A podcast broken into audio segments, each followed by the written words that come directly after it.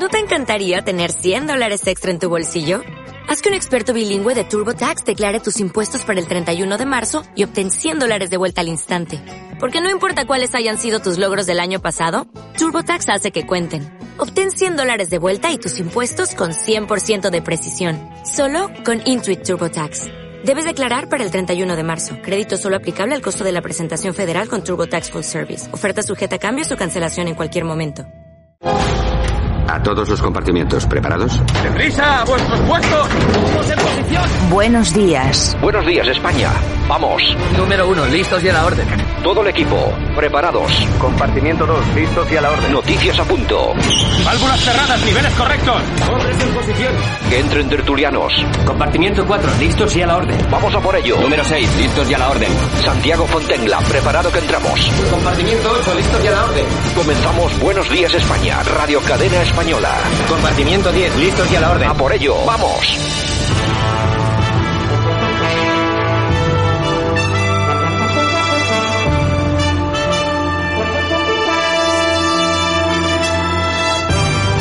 Buenos días España, esto es Radio Cadena Española, aquí estamos, tiempo de verano, 22 del 6, las temperaturas subiendo y además de forma potente y fuerte. Saludos a todas las personas que nos escuchan también desde las emisoras que conectan con nosotros ahora mismo.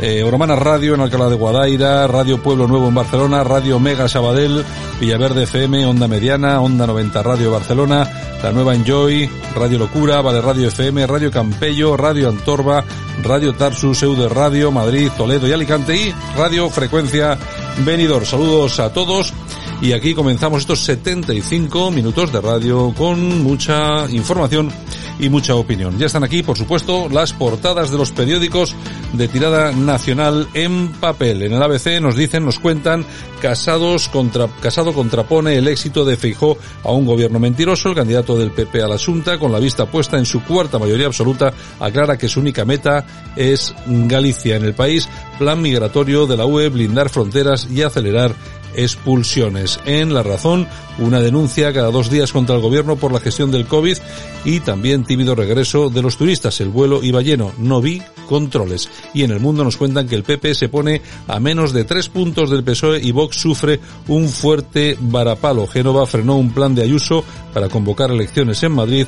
No se debe tocar las reformas que han funcionado en España. Entrevista con el grupo Unidad editorial. Y quien está también con nosotros es nuestro politólogo que en madruga es el primero de la mañana, Francisco Gómez. Buenos días, Francisco. Hola, buenos días, Santiago, ¿qué tal? Aquí estamos. ¿Qué, qué tal? El fin de semana bien, ¿no? Bien, con mucho calor en Madrid, comenzando ya el verano y bueno, pues estamos en el primer lunes de después de que se ha finalizado por fin el estado de alarma o encubierto, como defendemos mucho, Santiago. Sí, sí, claro que sí. ¿Qué tenemos por ahí? Pues mira, eh, si, nos, si nos ceñimos a, a, la continuación de lo, que ha estado, de lo que ha estado sucediendo durante estos días, yo destacaría fundamentalmente la portada de La Razón, en la que indica que como consecuencia del estado de alarma que finalizó ayer domingo, pues eh, se han producido una denuncia cada dos días, como tú bien decías, contra el gobierno. Son exactamente 43 querellas las que están planteadas contra el gabinete de Sánchez y como bien indica eh, el, bueno, el, el, La Razón, los ministros más querellados son Illa y Marlasca, ¿no? Bueno, efectivamente eh, es, es, algo lógico lo que, ha, lo, que ha, lo que ha sucedido. Yo estoy seguro que seguramente se sigan acumulando más querellas porque eh, hay que recordar que en, en, la etapa moderna, en la historia moderna de España, este estado de alarma ha sido el única, eh, sin excepción, cuando un presidente del gobierno y su gobierno ha tenido más poder y además un poder refrendado por los apoyos que, que desde la oposición se le han ido dando durante toda esta etapa, ¿no? Es un momento en el que hemos criticado mucho a este gobierno, por supuesto, por la manera en la que ha llevado a cabo este estado de alarma, eh, fundamentalmente porque el resultado de su gestión al final lo que nos ha planteado son cerca de 50.000 fallecidos, aunque se enrocan en la cifra de 38.000. Como ustedes saben, el 16 de julio tendremos un funeral de Estado en el que parece ser que Vox ya ha dicho que no se quiere presentar. Veremos al final si alguna fuerza política se suma a este, este asunto asunto, pero en todo caso lo que lo que queda claro es que los contagios, aunque a un nivel mucho más bajo, se siguen produciendo, ¿no?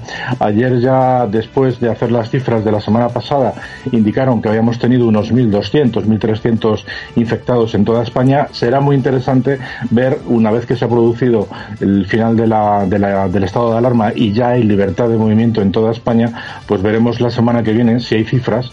El domingo o el lunes de la semana que viene podremos hacer ya el primer comparativo para ver si finalmente pues el hecho de que la gente se empiece a mover de una comunidad a otra o incluso quien quiera ya pueda marcharse del país y además toda la gente que ya va a entrar desde el extranjero pues habrá que estar muy atento a estas cifras. Pero bueno, como resumen, Santiago, decirte que ha finalizado un calvario que era ver a, Pedro Sánchez cada sábado, cada domingo dándonos eh, el auténtico coñazo como hizo este sábado para despedirle. Yo le vi triste porque en el fondo él sabe que ha perdido una oportunidad de convertirse en el segundo fraudillo de España, pero, pero bueno, lo ha intentado y desde luego nos planteó la situación pues eh, de una forma bastante, bastante civilina en el sentido de que vino a decir que la situación a nivel mundial ha sido tan grave que ningún gobierno fue capaz de ver la situación y atender con prioridades eh, lo que estaba sucediendo porque no lo vieron venir. Bueno, esto es una absoluta falacia, como tú comprenderás, Santiago, y como todos los que nos están escuchando.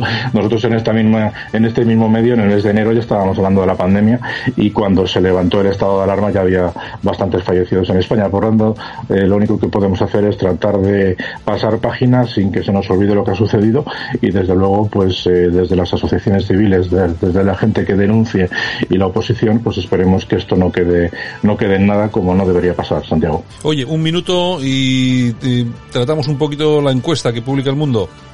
Bueno, es una encuesta que, como decimos estos días, no nos aporta gran cosa. Le dice a sus lectores y a nosotros que lo estamos comentando que el PP se pone a menos de tres puntos del PP.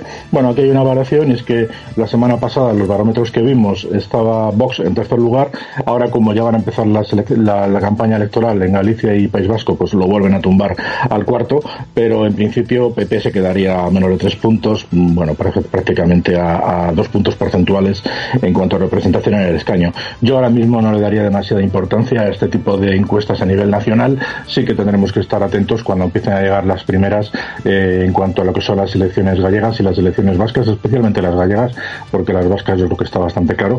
Pero bueno, pues hoy hemos visto, ayer vimos cómo arrancaron, tanto PSOE como, como PP, y bueno, pues eh, cada uno en su, en su estilo. En el caso del PSOE mintiendo, la ministra Montero, y en el caso del PP, pues eh, un casado plegado a uno de los grandes varones, por no decir el más importante ahora mismo del PP. O sea que estaremos atentos a, estas elecciones. Muy bien, Francisco Gómez. Mañana repetimos, el primero de la mañana. Muy bien, un saludo hasta mañana. Esto es Buenos Días España en Radio Cadena Española. Aquí te contamos lo que otros quizás no pueden contarte. Pongas en esa misma pues, mierda, ¿de acuerdo? Eh, no, no, no, no. No, no, no vayamos por ahí porque me voy a cabrear y mucho. Vale. Mucho. Estoy del discursito de mis amigas que viajan en metro. ¿Eh? es lo que yo vivo. ¿Dónde te piensas que trabajan? Pues no lo sé. Pues entonces entérate, entonces entérate. Pues parece que basta ya, basta ya y pues basta, ya, no vayas por ahí porque vamos a acabar muy cabreados, Belén. Vale. Basta. Pues basta. Porque aquí no me, te voy a consentir que vengas tú a darme lecciones de absolutamente no de nada. lecciones de nada. Sí, lo has intentado. No, no, no, Lo has intentado cosa que he vivido. Hombre, ya está bien, por favor. Yo te he hablado de una cosa que he vivido. Pero vamos a ver, escucha pues una cosa, que no... he vivido todo. Que, que yo no, he vivido una cosa y de lo que he hablado, no voy a discutir. Bueno, pues eh, esto era el programa, ¿cómo era? Salva, sábado deluxe. Sálvame. El pasado de, sábado. Sálvame deluxe. Estaba ahí Belén Esteban. Y se armó el Belén. Y se armó el Belén. Estaba nuestro querido amigo, eh, ¿cómo se llama este? Jorge, Jorge, Javier Vázquez. Jorge Javier Vázquez, que de vez en cuando le sale la vena esta violenta. Bueno, ya dijo que en su programa solo iban maricones y rojos. Cuidado, siempre y cuando piensen como él. Y ahora se la liaba a Belén Esteban. Bueno, pues la cuestión, la cuestión es esa, de, vamos a ver, ¿es esto maltrato o no? A mí me parece que maltrato quizá verbal, psicológico, no lo sé, pero de todas formas hacerlo en televisión, en hora de máxima audiencia, Oye, y que ninguno de los invitados que hay alrededor diga nada. Claro, porque está en juego su puesto de trabajo, Claro, ¿no? ahí- y ahí hacerle la pelota a este. Ahí cobran los cuatro, los cuatro euros, que no sé los que cobrarán por ir al programa, la verdad, pero Oye, que hay que recordar que en Gran Hermano, también donde está este elemento, eh, supuestamente, no sé cómo estará el tema, se violó a una mujer y todavía estamos esperando a que saquen la cara y que digan algo. bueno, no sé, aquello yo creo que está todavía subyúdice. Yo creo que era, además era una presunta, o sea, no Sí, sí, se, sí, no se sabe si fue eso. verdad, si no fue. Parece ser que de- desapareció una parte de una cinta de vídeo, no sé, bueno, una, una serie. Es decir, que Mediaset siempre haciendo, siempre, haciendo Siempre, amigos. siempre. Pero de todas formas, vamos a ver si eh, este tipo de, de cosas eh, ahí, de esta forma, en público, en televisión, yo no quiero ni pensar si hubiera sido otro el protagonista y otra la protagonista. Imagínense cómo estaría este país ahora, eh, estarían eh, las feministas quemando eh, edificios públicos. Pero teóricamente son los que ellos dan lecciones de talante y cuando va una persona que no piensa como el señorito, pues le monta la bronca, pero vamos, monumental. Eso es lo que hay, eso es lo que hay. Totalitarismo puro y duro. Buenos días, España. Ahora, en Buenos Días España, revista de prensa, con Yolanda Couceiro Morín. Los principales titulares de la prensa en Internet, lo mejor de Twitter y la efemérides musical del día.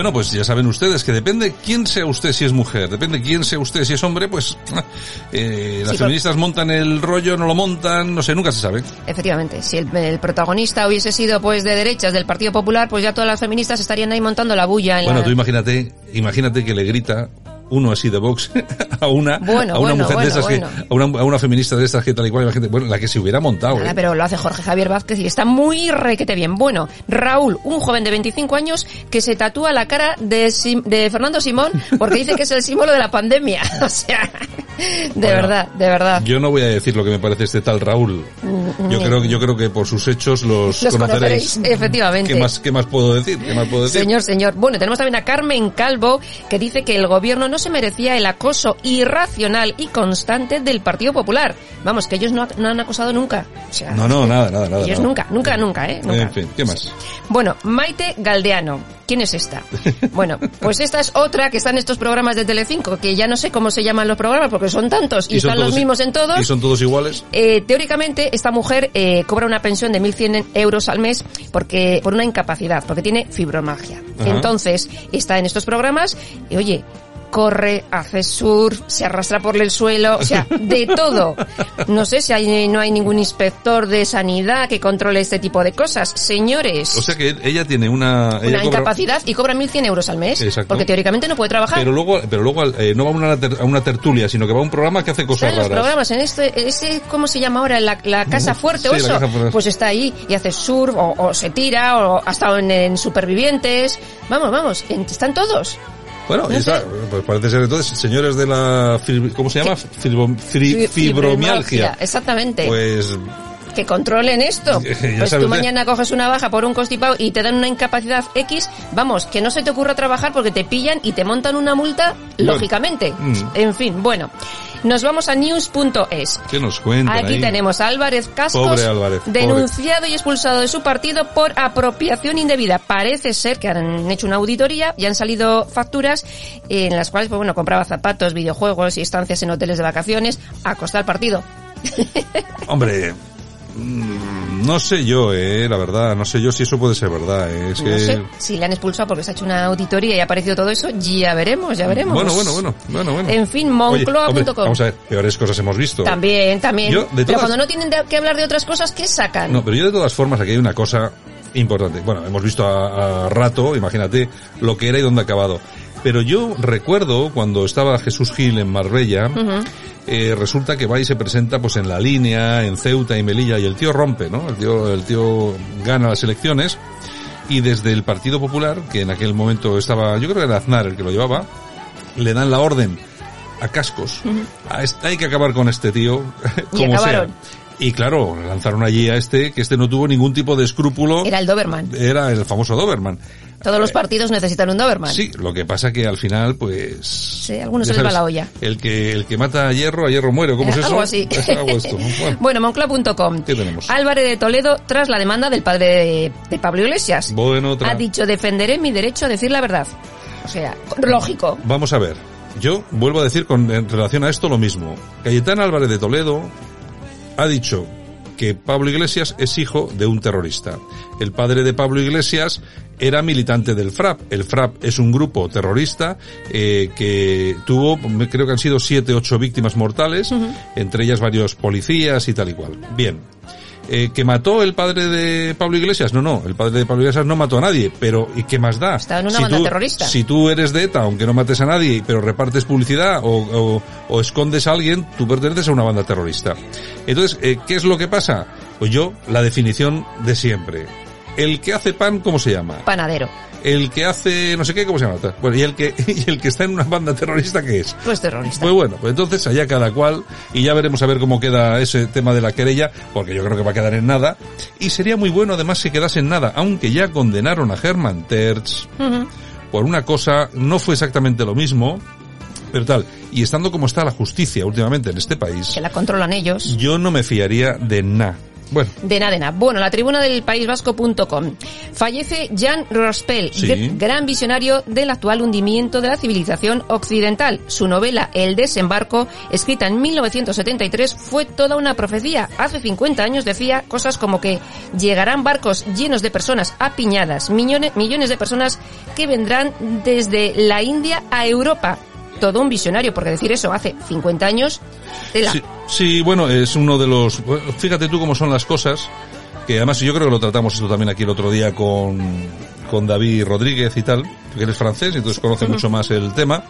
Y efectivamente lo que decía es que este hombre pasa- va a pasar a la historia como un visionario, Claro. es decir, de haber visto algo que ya está pasando, bueno, y lo que nos queda, y lo que nos, Y lo queda, que por nos ver. queda por ver, ¿Qué más? ¿Qué más tenemos? ¿Qué más? Bueno, Voz Populi tenemos a Juan Roch que consigue por 10 millones de euros el suelo para levantar en Valencia el primer estadio de la NBA en España.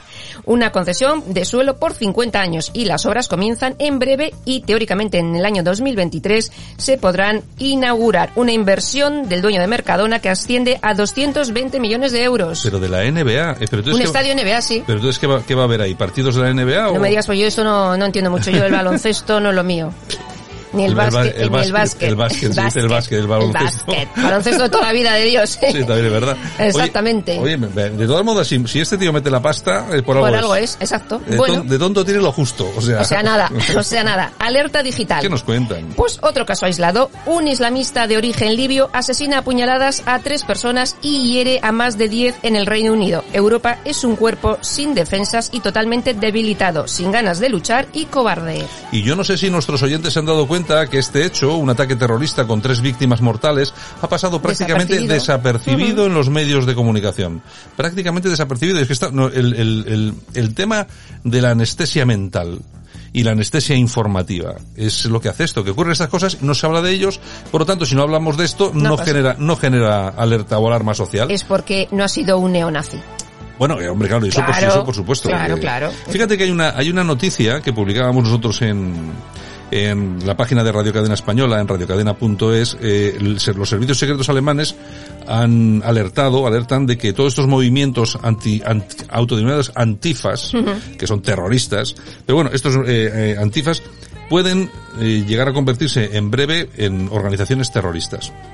Bueno, eso lo dicen los servicios secretos alemanes, que algo sabrán de todo esto, ¿no? Porque lo tienen allí. Bueno, da igual. En, en Twitter la gente dice, no, no, es que los malos son los fachas, los nazis tal. Siempre, Pero- siempre. pero, ¿tú, has visto, ¿Tú has visto alguna vez a, a 500 nazis, porque no creo ni que los haya, a 500 tíos destrozando una ciudad? Bueno. Aquí a 500 nazis. Que no. Pero la extrema izquierda sí. Claro, es que vamos a ver, es que estamos siempre con lo mismo. Que, que hay nazis, pues claro que los hay. Que hay, ¿cuántos hay? los, los justi- los poquitos, poquitos. Eh, entonces ya están súper controlados, porque, porque son como son, porque no hay, porque hay muy poco del cerebrado. Entonces los descerebrados, pues hay muy pocos. Exacto. Pero de los descerebrados del otro lado, es, Hay que, hay, es que hay un montón. Es que entonces, Cada vez más. Claro. Y además, eh, una cosa hay que tener en cuenta, los extremos se tocan. Yo el otro día veía una, una pancarta de una manifestación antifa, algo de no sé qué, de los obreros y tal y cual. Y veía una, una, una pancarta de una manifestación nazi que decía también, no sé qué, defendemos al pueblo obrero, no sé qué. Al final, los, Los extremos, se tocan, se tocan. En fin, ¿qué Bueno, más? Pues nos vamos a la noticia del corazón. Bueno, pues tenemos Pues bueno, la protagonista ha sido Belén Esteban, que después, además de la bronca que tuvo con, con Jorge Javier Vázquez, el Mm. programa eh, lo continuó presentando eh, Lidia Lozano, porque Sí, el otro porque- se piró. sí, porque se fue, Sí, sí. sí, se piró. Y entonces cobra, dijo, este cobra 3 o 4 millones al año, pero me, se, me voy. se, me puede, voy. se va, se va, se, se ha convertido en un chulín. Sí, porque no me gusta estar con esta y Sí. me voy, o sea. Se ha convertido en un chulín. A todo el mundo le diga suera. Bueno, pues eh, Belén Esteban anuncia que el próximo año se casa por la iglesia. Ah, muy bien, pues me alegro. Como, debe, que- como debe ser, como Dios manda. Enhorabuena. No hay que perder las buenas, no hay que perder las buenas costumbres, porque es que esto ya de casarse por lo, ¿cómo es? Por lo civil o esto, El ¿no? Stevie Wonder. Hay que, hay que ponerse de blanco, hay que irse a Pues la... si también se que- pone de blanco mucha gente que se casa de de- por lo civil. Bueno, las toñejas, pues para Álvarez, Álvarez Campos. Don Álvarez, don Álvarez, Claro, espero... es que hay que dar ejemplo. Espero que no acabe como rato en el trullo. Esperemos. Mm, Mm. no sé yo, ya uno no sabe... ¿Qué más? Aplausos. ¿A quién le vamos a dar? Pues para Xavier García Albiol. Hombre, he visto un vídeo, será por eso. Exactamente, está que se sale. Oye, resulta que hay violencia en las calles de Badalona. de Badalona. Entonces aparece él ahí en los vecinos. Me vais a dejar, llevo solamente un mes, no me ha dado tiempo, pero de aquí a un A mes, a se- septiembre, septiembre, sí, sí. voy a poner de nuevo en marcha la, la- una brigada de Mm. policía que tenía él, que la quitó la CUP cuando llegó, y claro, que dejó la violencia callejera y la inseguridad, tal. Bueno, la gente por la calle aplaudiéndole. Claro, Yo, están hartos. Digo yo, esto es Badalona. Eh, Vamos a ver, eso, eso lo que quiere decir es que diciendo las cosas con claridad, Sin complejos. sin complejos, dirigiéndote a la gente, la gente te vota en Cataluña o en cualquier sitio. ¿O acaso alguien cree que todo el mundo que vota al viol es del PP? Para nada. Para, Para nada. nada. Lo que pasa que tú, cuando eres una persona que dices, hay que acabar con la inseguridad, hay que, hay que recordar que este, este hombre, la primera vez que fue alcalde de Badalona, el lema, el lema de la campaña electoral fue limpiemos Badalona. Efectivamente. Eh, claro, lo acusaron de xenófobo, claro, limpiemos, claro, que se refería a lo que se refería, a toda la, a toda la inseguridad, la criminalidad que había ahí y tal. Pero ganó. Ganó, ganó, ganó. Y ahí está otra vez. Bueno, ahí está otra vez. En Pues fin. toda la suerte para él. Bueno, Ya nos sabes tú, pero de todos modos ya sabes tú, y yo siempre digo lo mismo, ¿eh? que no tiene, a un tío del PP o a un tío de lo que sea, no le votan por, muchas veces por ser eh, el partido político que sea. por, por ser la persona, por lo que dice. Sino por ser la persona, porque tenga credibilidad, porque cuando digas las cosas las digas de verdad y una vez que te dejan. Cumplas. Exacto. Y entonces si cumple, pues la verdad, pues que la cosa pues va a ser siempre, siempre esto. Bueno, eh, volvemos luego con musiquita. Vale, entonces, mm, no me deja, no, no, si no nos hemos dado la vuelta por Twitter, de verdad, ya me- Santiago, ya me quería escapar. Stop, de Javier, verdad, stop, stop. Yo de me- verdad, de verdad, de verdad. Mm, casi lo, casi lo consigo, casi lo consigo. Mi Twitter, mi Twitter. Venga. Bueno, pues mira, tenemos a Meyer 2 que dice, lo están haciendo fatal. Primero se quemaban libros y después se derriban estatuas. Eso sí, luego alguno le da por leer y descubre lo ignorante y tonto que era cuando hizo semejante tontería. Bueno, aquí hay que esperar, aquí están tirando las estatuas. Esperad que van a empezar a quemar libros. Sí, sí, sí. Y no, y no, y no en mucho tiempo. Y no faltando. ¿eh? Bueno, I'm not Alex dice, el Estado no puede mantener a los ciudadanos a base de paguitas, básicamente porque somos los ciudadanos los que mantenemos al Estado. El día que el socialismo entienda eso, acabarán los problemas. Ay, señor. Bueno, señor, ¿qué- señor. Bueno, pues ahora Ah, sí, ah, volvemos esto- luego. Ay, para dos cositas que tenía que decir. Era del Twitter, bueno, bueno. Bueno, pues luego nosotros volvemos. Bueno, pues ya sabéis, como siempre, Radio Cadena Española, Osama.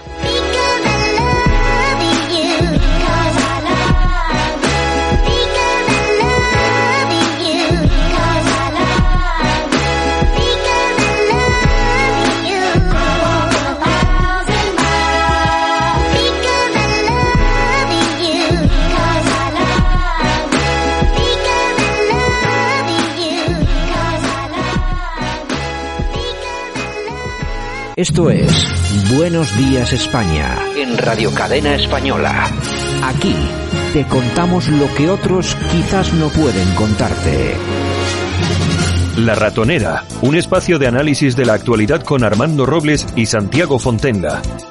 Críticos, ácidos, alternativos, otra lectura políticamente incorrecta de lo que sucede en España, Europa y el mundo, y no nos cuentan. Como cada mañana nos vamos hasta Málaga y está nuestro compañero Armando Robles, director de alertadigital.com, que ya se ve perfectamente, ¿no, Armando?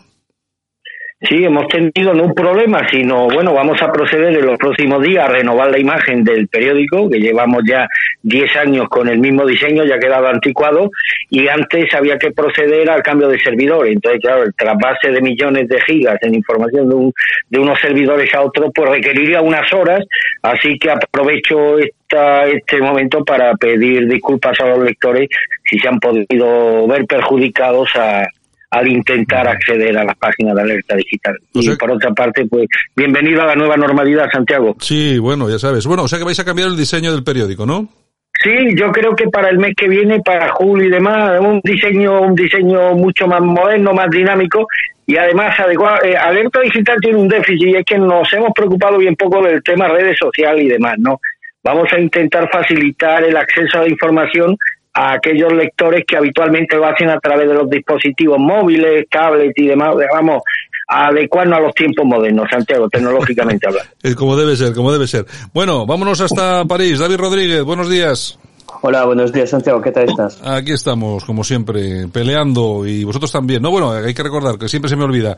Eh, David Rodríguez, director de la dialéctica nacional.es, que también recomendamos pasarse por ahí y echar un vistazo. Bueno, todo bien por Francia, ¿no? Sí, bastante bien, bastante bien, como siempre. O sea que no tenéis mucho... Oye, por cierto, aquello eh, se vio hace unas semanas que parece que los chalecos amarillos tenían ganas de salir a la calle, pero ¿qué? Aquello también se paró, ¿no? Bueno, salieron un poco, hubo unas manifestaciones también de médicos, eh, eh, hubo, vamos a ver, hubo muchas manifestaciones. Primero la de los médicos mm. y la policía, bueno, pues eh, parecía que tenían ganas de acabar con ellos, porque la verdad es que con los chalecos amarillos ya habían hecho uso de la fuerza de forma ilegítima y hicieron la misma cosa con los médicos ahora mismo, pero cuando salen a la calle los del Black Lives Matter, ¿eh? que aquí eh, ha sacado la prensa de que la líder de este movimiento en Francia era pagada por la Fundación Rothschild. Eh, pues cuando salen estos por la calle, pues no. Esos pueden ir por la calle, contaminar a quien quieran, pero a estos no, no les dan ni un palo, nada. O sea que, bueno, eso es lo, lo, que ocurre aquí, creo que, bueno, como con muchos países, pero esos van por la calle y queman coches, atacan a gente, pero no, no pasa nada. Bueno, es que también los vídeos que estamos viendo en las últimas fechas, pero no solamente vídeos que vienen desde Estados Unidos, también las cosas que están viviendo en Europa, eh, ataques a personas. en Stuttgart fue escalofriante. Sí, sí, pero bueno, es que estamos viviendo una serie de cosas que es que es increíble. Bueno, luego si os parece hablamos un poco de eso. Vámonos hasta Nigrán, en Galicia. Hugo Pereira, buenos días. Buenos días, Santiago, ¿qué tal? Hoy estoy en Santiago de Compostela, ah. no estoy en Nigrán. Bueno, pues, pues en Santiago de Compostela, pues oye, que tampoco está, tampoco está, nada mal. No es mal sitio. No es mal sitio. Está, muy bien, está muy bien, la verdad, sí, sí. Bueno, pues el, nuestro amigo Hugo Pereira y también colaborador de este programa, eh, que nos manda sus, sus colaboraciones y también participa en las tertulias. Ayer domingo eh, se encontraba en Galicia cubriendo un poco, bueno, domingo, sábado y domingo, los dos días, cubriendo, cubriendo la campaña electoral del Partido Popular y de Vox en Galicia, eh, cuando, además para estado de alarma también, que creo que estaba con Javier Negre, y cuando sufriste también una agresión, ¿no, Hugo? Pues tal cual, tú lo has comentado prácticamente en resumen, ¿no? Eh, de hecho vino Javier Negre desde, desde, Madrid, ¿no? Para poder, digamos, seguir la campaña como periodista que es, ¿no? Porque aquí hay gente que dice, oye, ¿cómo ha venido Javier aquí a Galicia para cubrir? Claro, él es periodista, no puede hacerlo. Eh, y entonces, claro, eh, vino, aquí para cubrir, entre otras personas de, estado de alarma, eh, para cubrir la campaña de, de ¿no?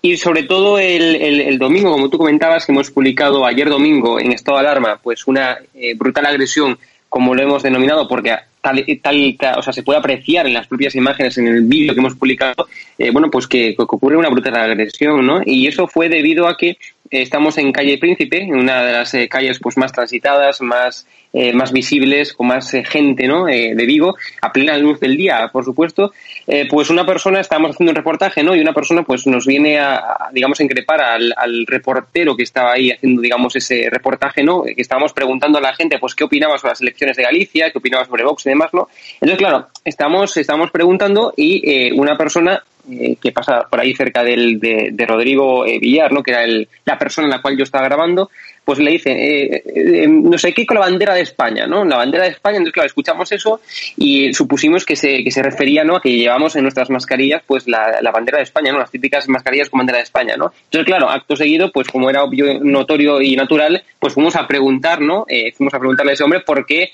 se había, se había sentido ofendido cuando vio una bandera de, de, España, ¿no? Obviamente el hombre pues era un nacionalista gallego, ¿no? Que también los hay por Vigo y bastantes, ¿no?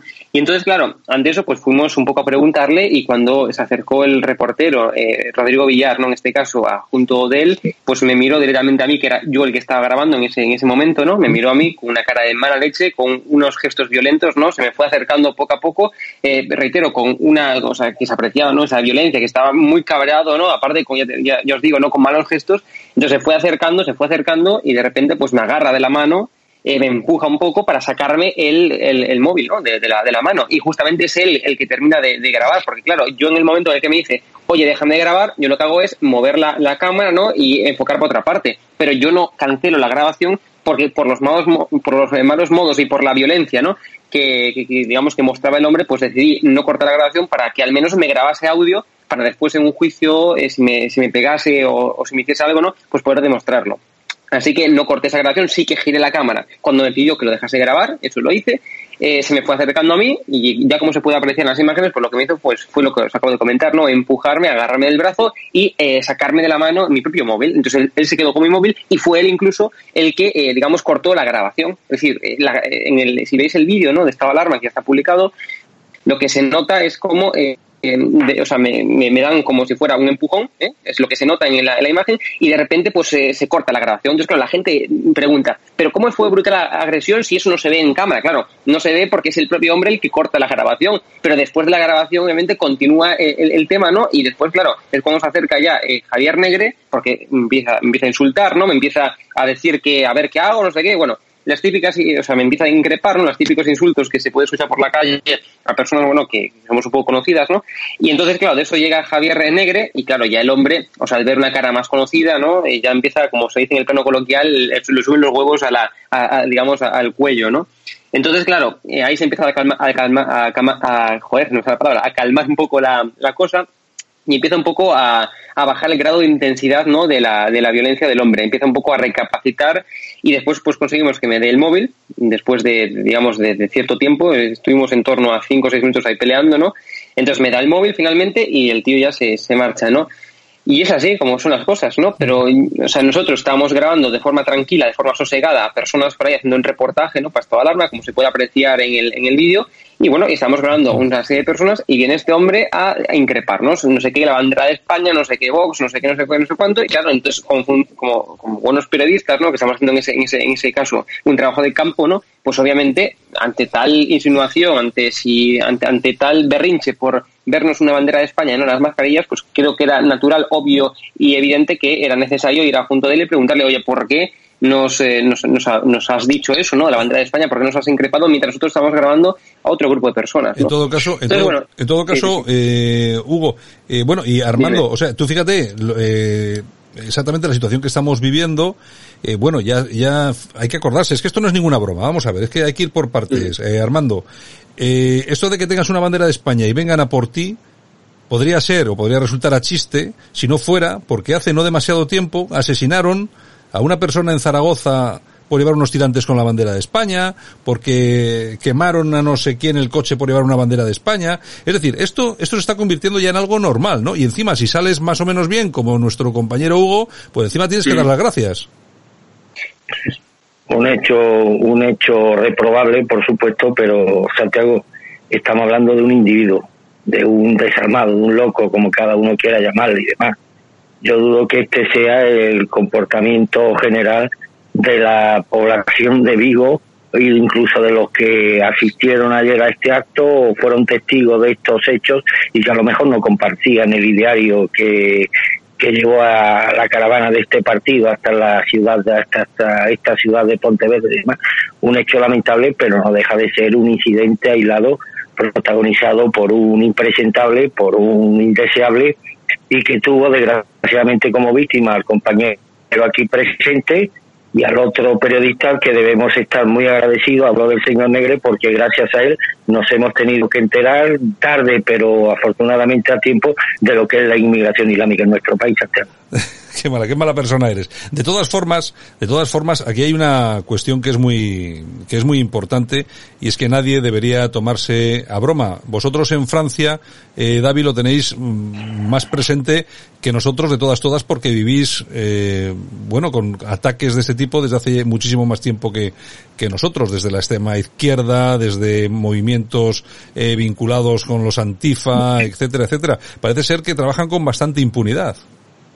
Bueno, sí, es verdad, pero eh, hay una diferencia. Yo me puedo, puedo sacar por la puedo salir por la calle con una bandera de Francia. Eh, eso es muy distinto. A mí no me va a decir nadie que no puedo sacar la bandera francesa, que no tengo que llevar eh, la camiseta de la selección francesa, eh, que ya no tiene nada de francesa, claro, porque los jugadores franceses tienen poco, pero puedo sacar la bandera francesa sin ningún problema. En España ya no es el caso. Y, bueno, y eso lo que están haciendo en Galicia, bueno, pues empieza con un, un gesto como este, después van poco a poco hacia lo que está pasando en Euskalería o en Cataluña con los CDRs, o en Navarra cuando la banda ATA, la banda de extrema izquierda que de, la cual estuvimos hablando, del grupo de Albertsale, eh, atacaron a, unos jóvenes en Navarra. Eh, lo que están haciendo poco a poco es radicalizar las cosas, eh, impedirte que puedas llevar la bandera, pero también impedir los actos políticos como intentaron hacerlo eh, hace poco con, con Vox. Em, para mí lo que el problema, creo que es el problema central y principal, es el extremismo político que está, está empezando, bueno, no empezando, sino eh, imponiéndose en el debate político. Porque si vas en Twitter y vas a ver el vídeo de, de, Hugo Pereira, debajo ves que la gente está legitimizando, le está diciendo que es normal que es normal, que es una agresión lo más normal del mundo y que, que, lo ha buscado él que la culpa la tiene él por haber llevado una bandera de España. Pero a ver, vamos a ver, y esa gente que está, que está detrás de un, de, un ordenador, yo quería saber quién es. ¿Cómo, ¿Cómo reaccionan? ¿Cómo van a reaccionar mañana si ellos eh, eh, les atacan unos tíos de extrema izquierda? Unos tíos que están detrás del ordenador así. Pero eso me da realmente lo que a mí me parece muy preocupante es que estén legitimizando este tipo de actos. Porque mañana lo que puede ocurrir es que haya 20 tíos contra 20 tíos, 100 tíos contra 100 tíos y a finales, pues una situación de enfrentamientos sociales muy gordos, muy gordos, y no quiero hacer el, como mucha gente de izquierda, ah, cuidado, que la viene la guerra civil. No, pero eso puede ocurrir, ¿eh? Eso puede ocurrir. Porque mañana, como venga una antifa eh, de un lado y viene un hombre armado, por ejemplo, que lleva pistola y le dispara dos tiros, eso puede levantar algo muy violento como ha pasado en Estados Unidos. ¿eh? O sea que legitimizar esos tipos de actos para mí es muy, muy peligroso. El uso del, de, la violencia como arma política es para mí la definición del, del, extremismo y eso no nos viene bien ni en una situación de crisis económica ni en la situación social de tensión que tenemos porque bueno eso puede ocurrir muy puede pasar muy mal eh puede acabar muy mal Hugo, porque, porque es, es cierto que en, luego los mensajes eh, que hay en los, en los vídeos que, que habéis colgado, en los, en los tweets y todo esto, efectivamente hay un montón de personas, yo realmente no sé de dónde salen, me, imagino, pero efectivamente que justifican que se ejerza la violencia contra el tío este que iba aquí con, con la banderita de España en la, en la mascarilla. Y, y, y, por supuesto, y no pasa nada en Twitter, ¿eh? Esas cuentas sí que no las cierran, sí que no toman ningún tipo de medidas contra ellas. Mira, es verdaderamente increíble, ¿no? Yo sí que es cierto que estos, este fin de semana pues estuve poco activo, ¿no? En Twitter, o sea, publiqué cosas, ¿no? Vídeos y demás, pero no vi notificaciones, ¿no? Pero ahora antes de tener el programa, pues un poco eché la, la vista gorda, ¿no? Para ver lo que, lo que me ponen y demás. Y es verdaderamente increíble, ¿no? Lo que estamos viviendo es nada menos que un ataque contra la libertad de prensa y contra la libertad de expresión. Porque que haya gente que justifique o que diga que los que, digamos, vamos a buscar noticias por la calle, ¿no? En los que vamos a hacer reportajes y demás, y que, diga que estamos buscando el lío, o sea, entonces es que ya estamos, digamos, diciendo directamente que no eh, puede la prensa ir a buscar reportajes, ir a buscar noticias a pie de calle. O sea, es que están justificando ¿eh? que haya periodistas que vayamos por ahí, o sea, Javier Negre, yo no soy periodista, ¿no? Pero que vaya gente por ahí a pie de calle, ¿no? A buscar noticias, a, hacer entrevistas, a, buscar, digamos, testimonios, ¿no? Y que al final digan que estamos provocando. O sea, entonces, eh, entonces ¿qué, hacemos? O sea, entonces, ¿qué futuro tiene la prensa así, no? O sea, entonces no entiendo, de verdad. Son cuestiones que verdaderamente me ponen la, piel de gallina, ¿no? Y me, estremecen, ¿no? Y la verdad, lo, lo, que, o sea, decía Armando antes, ¿no? Que esto es un hecho aislado. Bueno, es un hecho aislado en cuanto al tema del nacionalismo gallego. Pero yo, eh, o sea, ir, digamos, por la, por la tarde, por la noche, por Vigo, con Javier Negre y, conmigo mismo incluso, es ir cada cinco segundos escuchando facha. O sea, y eso no es un caso aislado.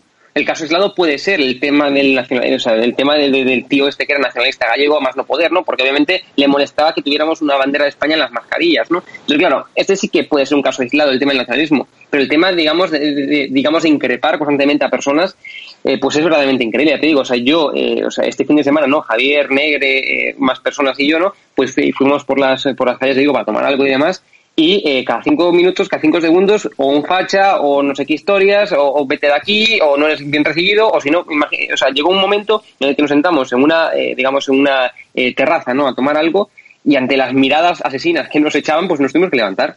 Porque tampoco queríamos montar jaleo, ¿no? Pero estamos llegando a un momento, y esto no es un caso aislado. O sea, un caso aislado puede ser el tema del nacionalismo gallego. Bueno, sí, porque en Vigo la verdad es que no hay el mayor núcleo de nacionalistas, ¿no? Pero la crispación, el increpar a gente por la calle, o sea, que eso, o sea, que, sea Javier Negro, que sea, que sea yo, que, que, seamos personas conocidas, o sea, Javier Negro mucho más que yo, ¿no? Eso no, eso no te da pie a aquella gente que te esté increpando cada vez por tres por la calle, ¿no?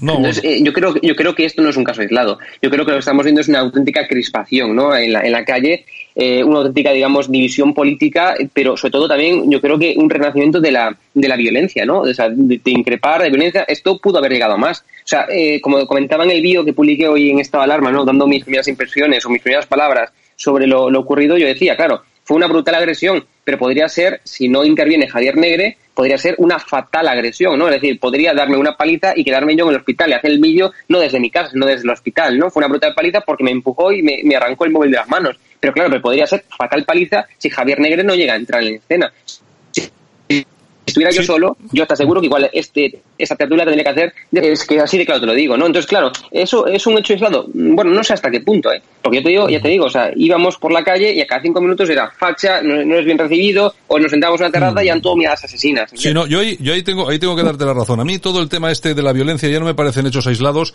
entre, entre otras cosas porque estamos importando eh, aparte, bueno, que siempre hemos tenido violencia en este país, lo hemos tenido en el País Vasco, lo hemos tenido en Cataluña, ahora en Galicia, bueno, ves, pues son cuestiones del nacionalismo, pero sobre todo de esos movimientos de extrema izquierda antifas, Armando, que, que también, eh, no sé, campan por su, a sus anchas y no hay de, verdad nadie que les diga absolutamente nada. Y a nosotros ayer publicábamos en, en la web de Radio Cadena Española que los servicios, los servicios de inteligencia alemanes están alertando ya a los políticos de que todo lo que es el movimiento antifascista puede degenerar en movimientos terroristas, es decir, que los, eh, los estados se empiezan a preocupar por todo esto de la antifa, que sonaba muy bien, que, que, estropeaban cuatro escaparates de, de, Apple y tiraban una estatua, pero es que el tema puede ir a más, porque claro, los tíos se crecen, Armando. Es un, es un, desgraciadamente es un fenómeno no local, sino internacional. Ya vemos lo que está pasando en las últimas horas en una, en una sociedad aparentemente tan pacífica como la alemana, con 17 policías heridos y una vandalización prácticamente de buena parte del sector centro de la ciudad de, de Stuttgart. Y esto además coincide con los con los con los actos absolutamente reprobables de violencia que están teniendo como escenario numerosas ciudades de, Estados Unidos. Esta tensión provocada por estos grupos eh, llamados antifascistas que me parece que una manera además de legitimarlo moralmente no no sé lo de en la medida en que aceptamos que ellos mismos y nosotros mismos les llamemos antifascistas, como el fascismo tiene una connotación negativa asumida por todo el mundo, pues parece que antifascista pues le reviste una cierta autoridad moral que, por ejemplo, no tendrían los anticomunistas o los fascistas y demás. Por lo cual ya empezamos con la propia trampa semántica y con, eh, y con la asunción de, de nuestra debilidad intelectual y moral con respecto a ellos que nosotros mismos aceptamos. Yo creo que estos son actos, además, instigados y, y perpetrados y muy coordinados y se trata ya no solamente de actos de gamberrismo urbano, sino podemos estar hablando de casos clarísimos. Ya ayer veía las imágenes de Stuttgart, que son eh, actos de terrorismo doméstico que encajarían en la definición penal que pretende darle a este movimiento el presidente de, de los Estados Unidos. Y además me consta que el gobierno alemán, eh, tenía pruebas eh, de que los antifas estos habían secuestrado las protestas, bueno, pacíficas que iban a llevarse a cabo y demás por algunos incidentes relacionados con la policía y miembros del colectivo magrebí y aprovecharon estas protestas para provocar el caos, los disturbios violentos, incendios,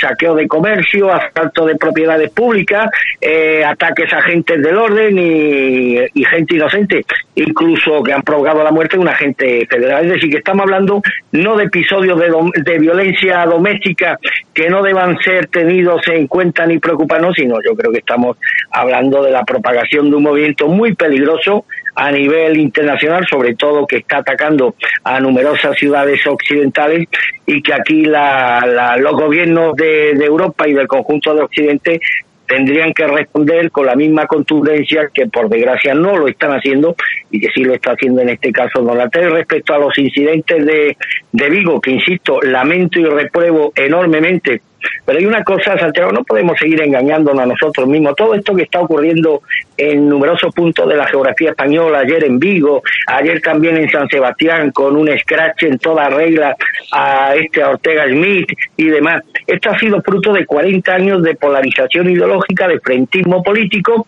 y de inculcación de un sentimiento latente de odio de media España hacia la otra hacia la otra media que ha sido provocado más que por los gobiernos de izquierda que también pues por todos esos sectores que están en la órbita del movimiento progresista intelectuales cineastas medios de comunicación eh, sindicatos y demás. Y al final pues todo esto se ha incrustado en el ADN en el ADN de un sector de la población española que odia profundamente al, al otro sector y creo sinceramente que difícilmente se puede hallar un, un antídoto que derive del mismo virus que ha provocado la, la, enfermedad. Creo que la, el régimen del 78 carece de los anticuerpos necesarios para hacer frente a esta situación. Eh, todo parece indicar que esto no va a ser sino crecer en los próximos años, que la polarización y el odio que siente un sector amplísimo de la sociedad española contra otro sector me temo que no solo no va no va a mainar, sino que va va a aumentar progresivamente y esto, insisto, no podemos hallar respuesta dentro de los márgenes del régimen del 77, del 78, porque ha sido precisamente el régimen del 78, como ya nos advirtieron a principio de la transición, aquellos ilustres políticos tipo Blas Piñar, al que no dijimos en ningún caso, pues estaba incubando en su seno todos estos virus que han explotado en forma de odio lacerante de media España hacia la otra media. Mm, tú sabes que no lo voy a decir en este programa para no comprometer, evidentemente, la línea editorial, la solución sería muy simple, muy políticamente incorrecta, pero creo que el régimen del 78, los políticos, las instituciones democráticas carecen primero de la autoridad política y moral y sobre todo de la contundencia que deberían tener para hacer frente a una situación preocupante, que, o, por lo menos que debería ser preocupante y que mucho me temo que no va a ser sino aumentar en los próximos años. En todo caso, eh, David, a mí me parece que tocando el tema que estábamos tocando de, de los de los Antifa, yo no sé si están financiados o no, creo que me imagino que sí, ya hay algunas noticias por ahí que hablan de alguna financiación, pero lo que sí es cierto es que tienen la capacidad, como decía Armando, de tomar unas, una serie de manifestaciones que pueden ser, bueno, te pueden gustar más o menos, pero bueno, oye, que se concentre la gente para decir que, que no sé, que a este hombre le pusieron la rodilla encima y lo, y lo asesinaron y tal. Bueno, todo el mundo tiene derecho a protestar o a clamar en el desierto, a lo que quiera. Pero esta gente tiene, tiene la, eh, la posibilidad, la facilidad y los medios para hacerse con todo este tipo de protestas y dirigirlas hacia, hacia, hacia el extremismo. No solamente ha pasado con esto, también ha, ha pasado con algunas manifestaciones estas del medio ambiente, eh, cambio climático y todo ese tipo de cosas. Eh, realmente, y aunque no lo sepamos, pero sí que tiene que haber algún tipo de organización y financiación ahí detrás, ¿no, eh, David? Bueno, eso está claro. Eso está claro. Te, te estaba hablando del caso de, de Assad Jauregui, eh, que es la líder aquí del Black Lives Matter, que está financiada, y, eso es un artículo de prensa, lo más normal y corriente, de, por la Fundación Rothschild. eh, y, y, bueno, claro, el, el, jueves, creo que era el jueves, eh, la ONU dijo en, en, su cuenta de Twitter que estaba muy preocupada por la decisión de Estados Unidos de considerar a los antifas como terroristas. O sea, que la ONU, esta organización globalista, estaba preocupada por los pobres antifas ¿eh? porque iban a tener un juicio en Estados Unidos, ¿eh? cuando están atacando a policías, atacando a las ciudades, quemándolo todo, ¿no? O sea que, bueno, hay que estar preocupado por esos chicos, ¿no? En, en Francia consiguieron infiltrar a las manifestaciones de los chalecos amarillos. Eh, eso era muy interesante. ¿Por qué? Eh, porque cuando lo infiltraron, eh, eso le venía muy bien a Emmanuel Macron. ¿Por qué? Porque cuando lo infiltraron, quemaron coches, eh, atacaron a los policías. Entonces, claro, eh, Macron podía decir que era el partido del orden. Eso entonces le venía muy bien. Cuando el chaleco a medias era un, era un movimiento de gente, de, vamos a decir, de, de las periferias y, y de gente humilde, eh, pues bien, eso era un problema para él. Pero cuando vinieron los antifas, pues bueno, él sacó un provecho de esto muy interesante, porque la, la derecha clásica pues lo apoyó finalmente para, para protegerse, ¿no? Entonces, bueno, eh, respecto solo un segundo sobre lo que dijo Armando, eh, claro, eh, hay un enfrentamiento claro entre las dos Españas. Eso ya no se puede negar. Hace unos 20 años la gente decía, ay, que no vuelvan las dos Españas. Pero tiene, tiene razón Armando, han vuelto y están aquí. Pero bueno, hay que tener un objetivo más grande, tenemos que tener una tarea en común, tenemos que tener un objetivo para levantar este país y para hacer que esas dos Españas, pues realmente que, que, desaparezcan definitivamente, que tengamos uno y un, un, único país, que podamos tener todos la misma bandera. Pero claro, si cada vez que sacas la bandera dicen, no, tú eres de derechas, pues claro, los chicos cuando van a la escuela pues no aprenden que eso es el emblema de una nación que tiene 1500 años de historia, una historia con muchos puntos positivos, lo repito, para que lo sepan, con muchos puntos positivos. Y eso tendríamos que estar todos orgullosos de eso, no solo cuando juega la roja.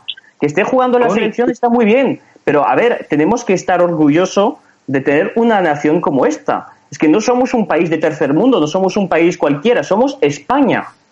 Uh -huh. sí, que, que, a ver si acaban de entenderlo. ¿Quién quería intervenir por ahí que yo escuchaba? No, yo ahí escucho a David, desde luego el y Pontero, su bienintencionalidad, lo que la acredita como un hombre de bien, pero mucho me temo, David, que la radicalización no hace sino crecer. Por además, te voy a poner un dato. Esto pasa como con los inmigrantes islámicos en Europa.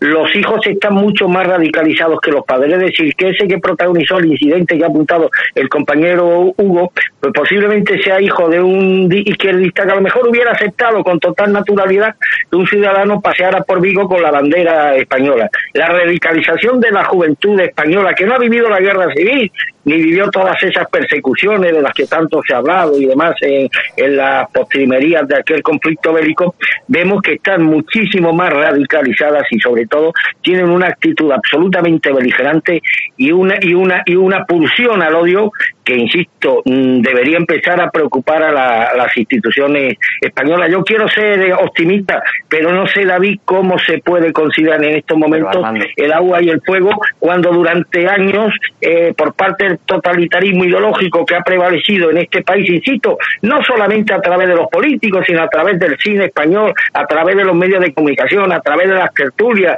a través de los sindicatos, a través en definitiva de un ambiente social corrosivo contra los valores de la derecha, cómo se puede atenuar algo que se ha estado deliberadamente alimentando y que hoy provoca situaciones como las que por desgracia se vivieron ayer en Vigo y en San Sebastián y que insisto y me temo que van a seguir siendo el nutriente que va a alimentar a un sector amplísimo de este país contra la, la, la otra parte que no piense como ellos. Pero Armando, si me, si me permites un segundo, a ver, ¿qué es lo que propone la derecha en España? ¿Cuál es el horizonte ideológico? ¿Cuál es el horizonte social que propone la derecha? Ninguno. Por lo menos la Ninguno. izquierda tiene una idea. Vamos a reescribir la historia. Claro. Vamos a escribir una historia donde Franco no ha existido, donde Primo Rivera no ha existido, no ha existido toda esta historia. No, la, la, la, la colonización tampoco existió. Por lo menos tiene un objetivo y, y tienen los Totalmente. medios, como dices, tienen un cine, tienen series, tienen, claro. tienen periódicos, tienen gente que trabaja por ellos. ¿Qué propone la derecha en este país? ¿Qué propone la derecha? ¿Liberalizar? ¿Privatizar? Eso es lo que propone. Eso no es un programa político. Eso es un programa de, de, de, de, gente que quiere gestionar el sistema económico como lo podría hacer un funcionario de Bruselas. Eso no es un claro, horizonte claro. político y social.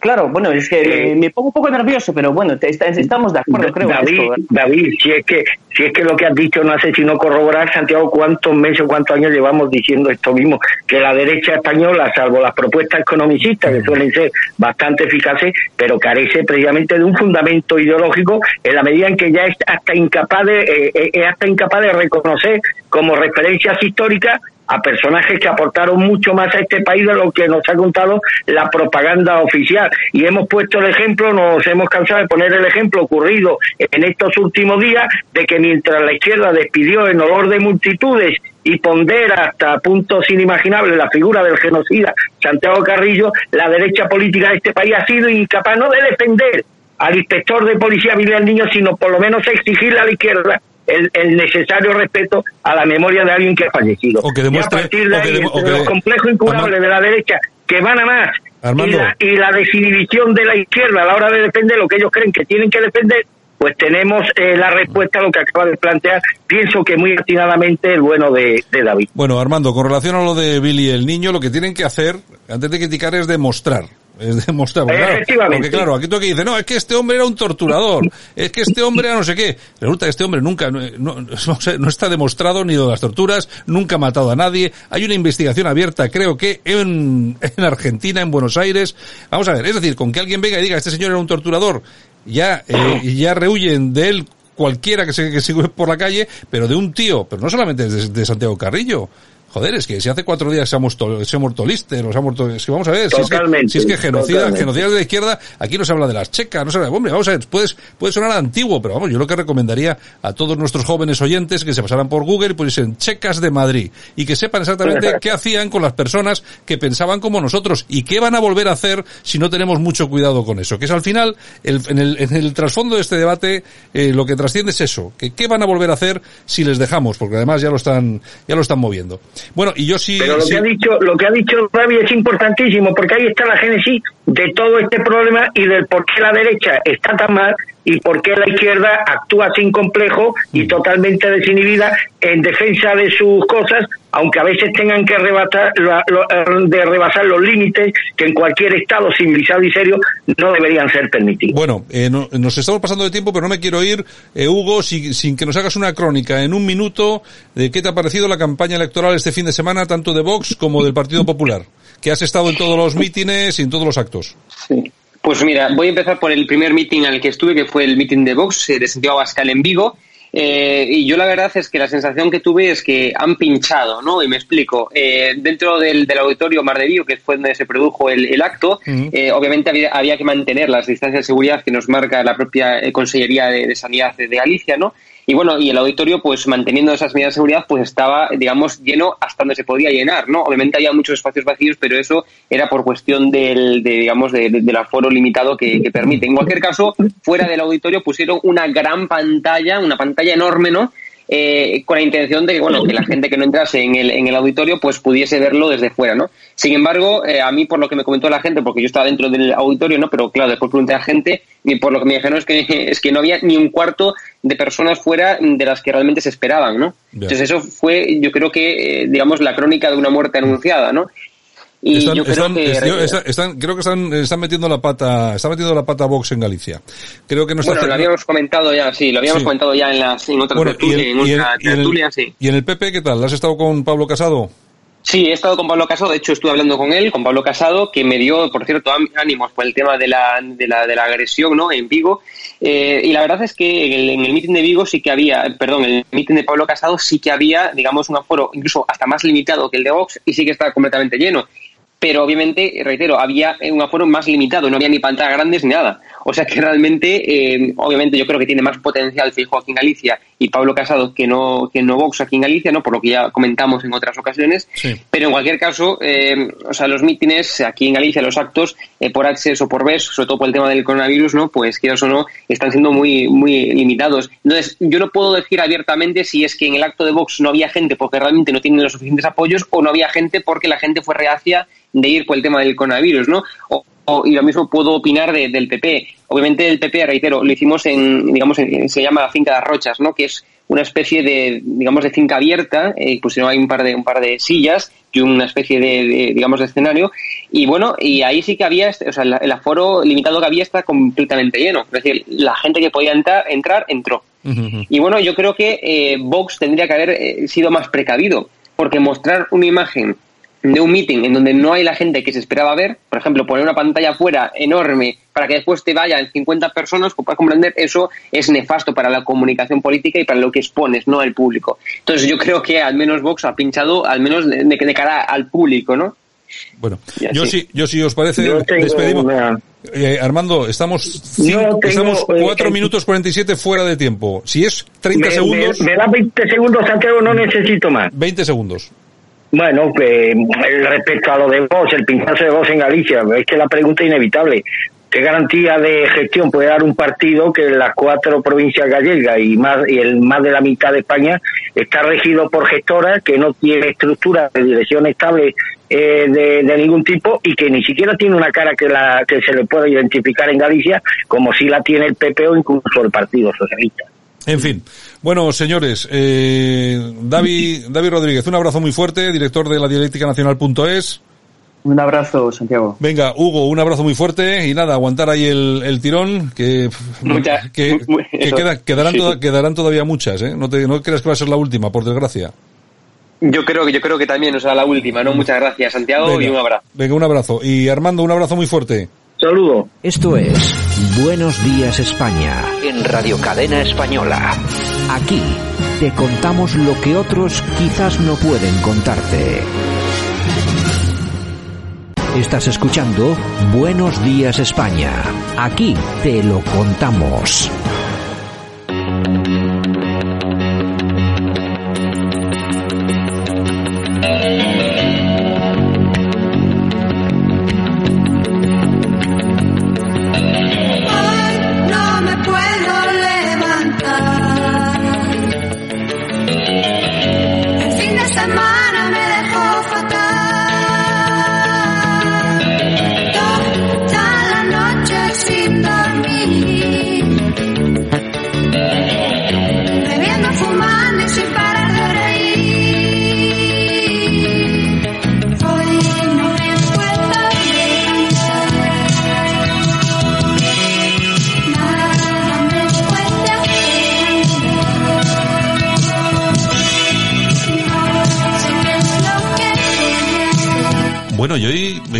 Comenzamos con Mecano, ¿por qué? Pues sí, porque mira, tal día como hoy, pero de 1981, se publica su primer éxito, Hoy no me puedo levantar. O sea, este. Exacto.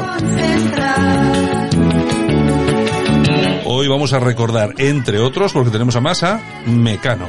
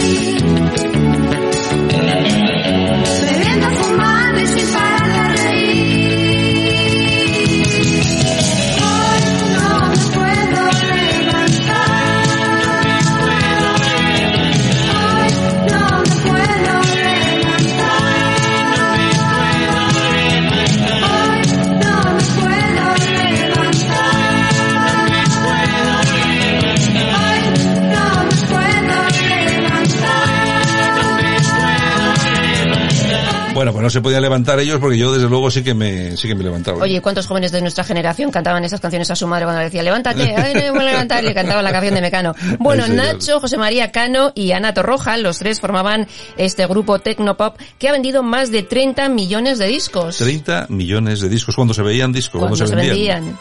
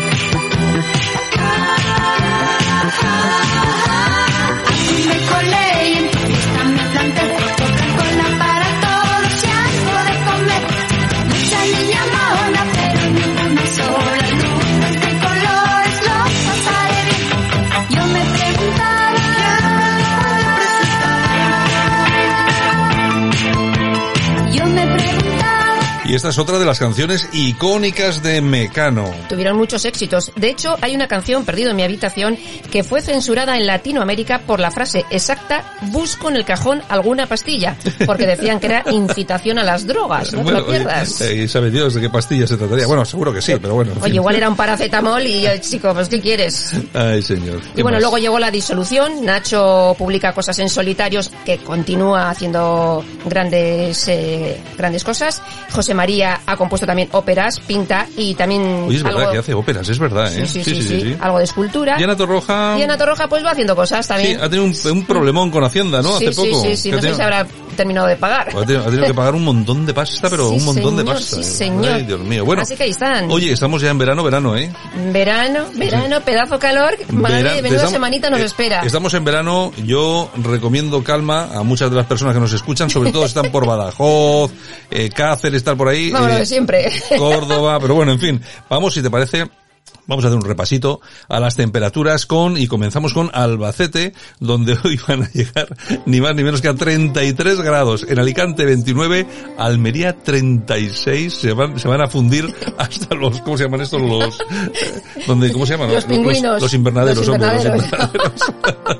Ávila 31, Badajoz 39 también, madre mía, Barcelona 26, Bilbao 27, bueno, más Bueno, fresquito, en ¿no? Burgos vamos a tener 29, en Cáceres a 37, Cádiz a 32, en Castellón 30 y en Ceuta 26. Ciudad Real 37 grados Buah. también, Córdoba 40, La máxima, ostras. la máxima, la máxima de España con Sevilla, 40 graditos Córdoba. Bueno, bueno, La Coruña 22, Cuenca 34, San Sebastián 22, En Gerona 30, Granada 36, Guadalajara 35, Huelva 34, Huesca 32. Jaén 37, León 32, Lérida 33, Logroño 32, madre mía. En Lugo 30, en Madrid 35, prepararos también. Pues claro, en Madrid lo malo que tiene es que son 35, pero que parece que son 45, claro. En Málaga 29, prepárate Armando. Melilla 27, Murcia 33, Orense 34, ya empieza Orense también a dar la nota. ¿Y qué más tenemos? Oviedo 26, Palencia 33, Palma 30, Las Palmas de Gran Canaria 26, Pamplona 27. Bueno, oye, mira, dentro de lo que cabe, 27 graditos va a ser fresco, ¿eh? Va a estar bien. Pontevedra, que también se escapa, 31, Salamanca 34, Santa Cruz de Tenerife 27, Santander 22, qué fresquito, Segovia 41. Estará- igual está Adriana Lastra en Segovia. Soria 40, so- no, perdón, Soria 31, Sevilla 40, Tarragona 26, Teruel 32. Toledo 37, que también se las trae, Valencia 29, Valladolid 34, Vitoria 26, Zamora 35 y Zaragoza 35. ¡Ozu, qué calor! Oye, oye, pero, estas, te- pero estas temperaturas, estas temperaturas, ¿qué son? Y a eso súmale en algunos sitios la humedad. No, bueno, claro, es, que es, lo que dice siempre, es lo que dice siempre Armando. Claro. Que es que no, es que no me preocupa la humedad, me preocupa, me preocupa de verdad la, La humedad, la es humedad. no la temperatura. Eso es, eso es.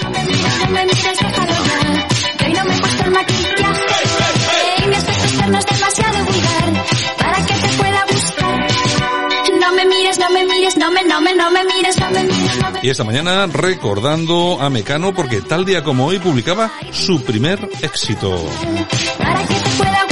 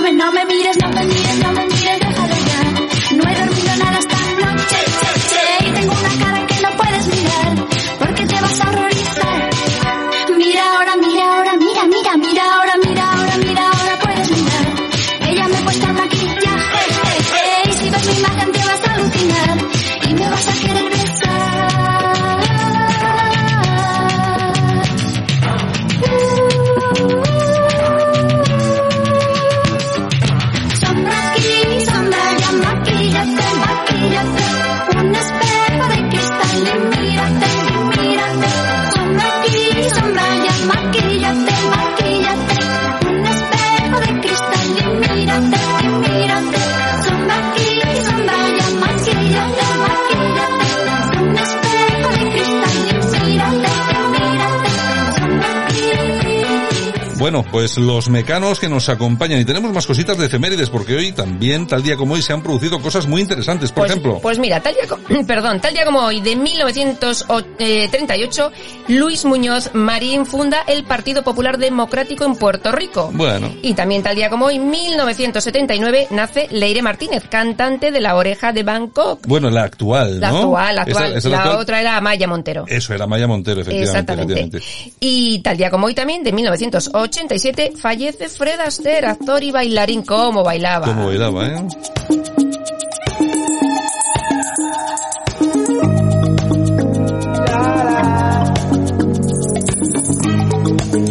Y este fin de semana eh, celebraba cumpleaños ni más ni menos que Lionel Richie. Lionel 70 Richie. tacos. 70 tacos. Throw away the work to be done. Let the music play on. Everybody sing, everybody dance. Lose yourself in wild romance. We're going to party, caramba, fiesta, forever. Come on and sing along. We're going to party, caramba, fiesta, forever. Come on and sing along.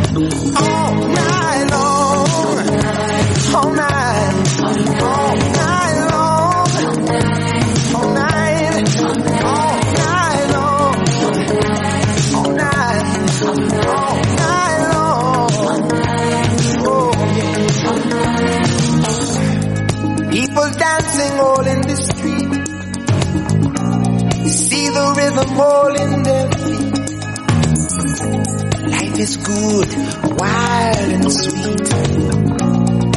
Let the music play on, play on. Feel it in your heart and feel it in your soul.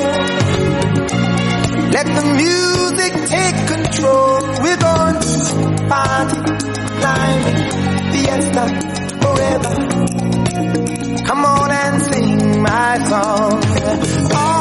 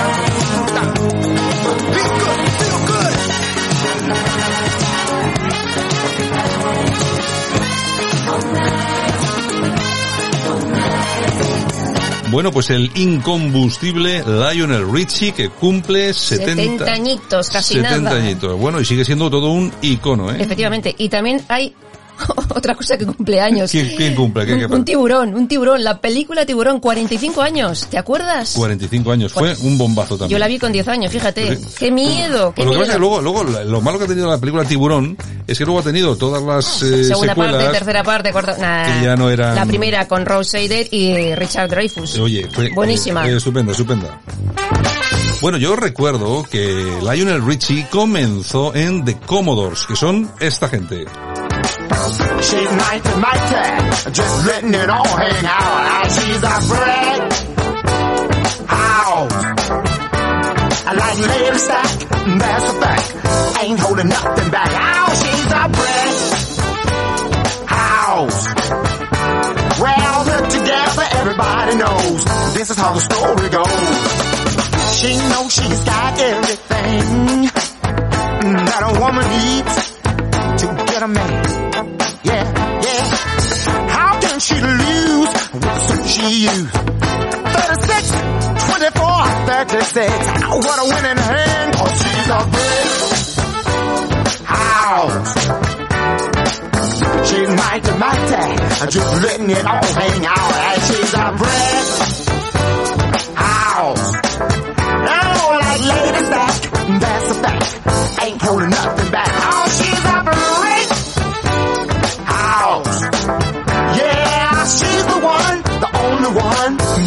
An Amazon.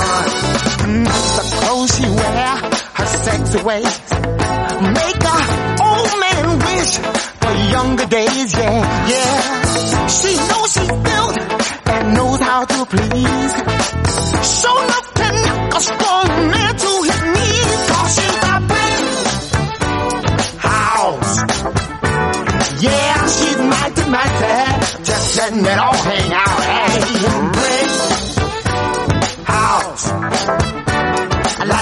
stack, that's a fact. I ain't holding nothing back. Ow. I shook it, I shook it down now. I shook it, I shook it down now. I shook it, I shook it down now. I shook it, I shook it down now. I shook it, I shook it down now. I shook it, I shook it down now. I shook it, I shook it down now. I shook it, I shook it down now. Break house. Yeah, she's mighty mighty mighty. Just letting it all hang out. Brick house. Yeah, she's the one, the only one, built like an Amazon. Yeah. Shake it down, shake it down, shake it down now. Shake it down, shake it down, shake it down now. Shake it down, shake it Vaya repaso que estamos dando hoy al tema musical de Commodores, que es el grupo al que pertenecía Lionel Richie. Es un grupo, como todos ya conocen, estadounidense, famoso por su estilo musical que tocaba funk y soul, destacó en las décadas de los 70 y los 80, se formaron en Detroit en el 68 y al año firmaron contrato con Motown Records.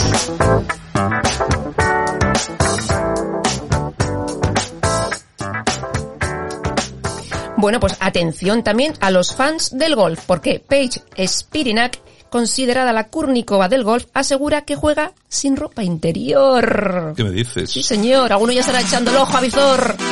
Hombre, yo, yo ya voy a, voy a examinar unos partidos de golf a ver que si, si detecto algo raro. Bueno, ¿y qué, qué pintan aquí los Gabinete Caligari esta mañana? En la que, como todas las mañanas, en Buenos Días España, recordamos también los temas musicales y tal. ¿Qué pintan aquí, Yolanda? Pues ¿Qué mira, pintan? ayer Domingo Jaime Urrutia, pues eh, cumplía años también, 62 tacos. 62 años. Exactamente. No hay como el calor del amor en un bar. Y es que la gente va cumpliendo años. Anda, ¿qué te piensas? ¿Que solo cumples tú? Momento justo, pues con el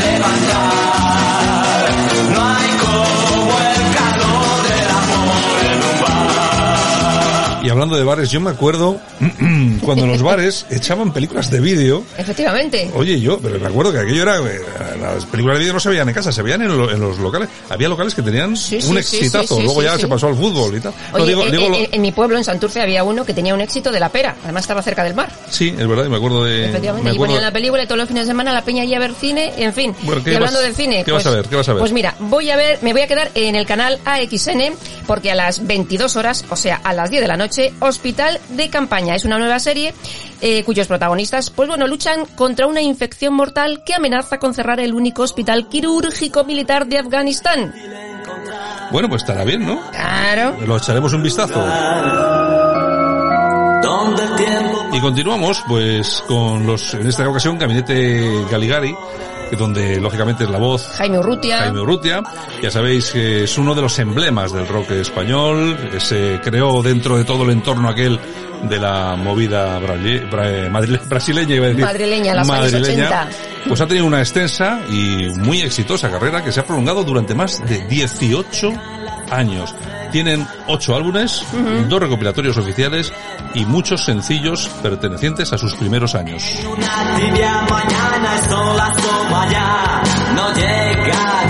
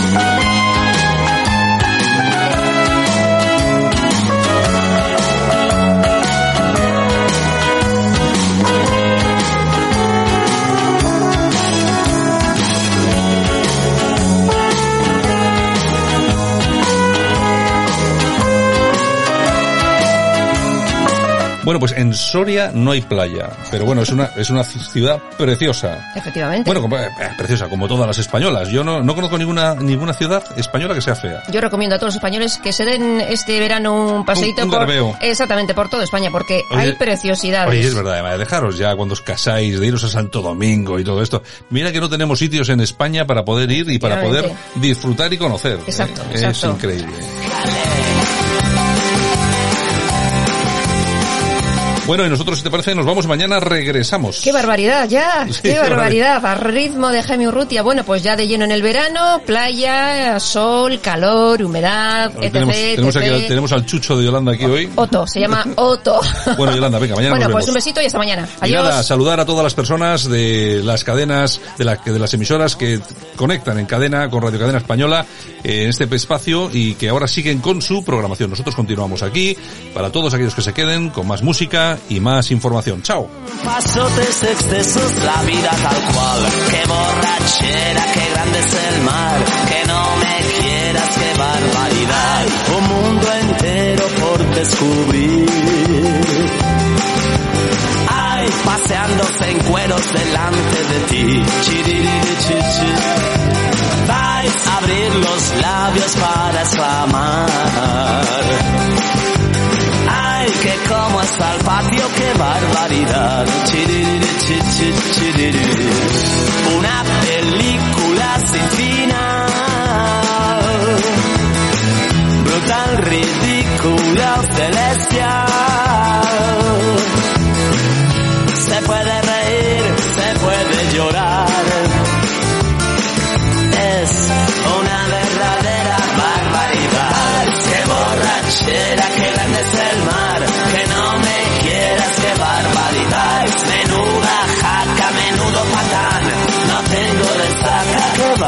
Baila.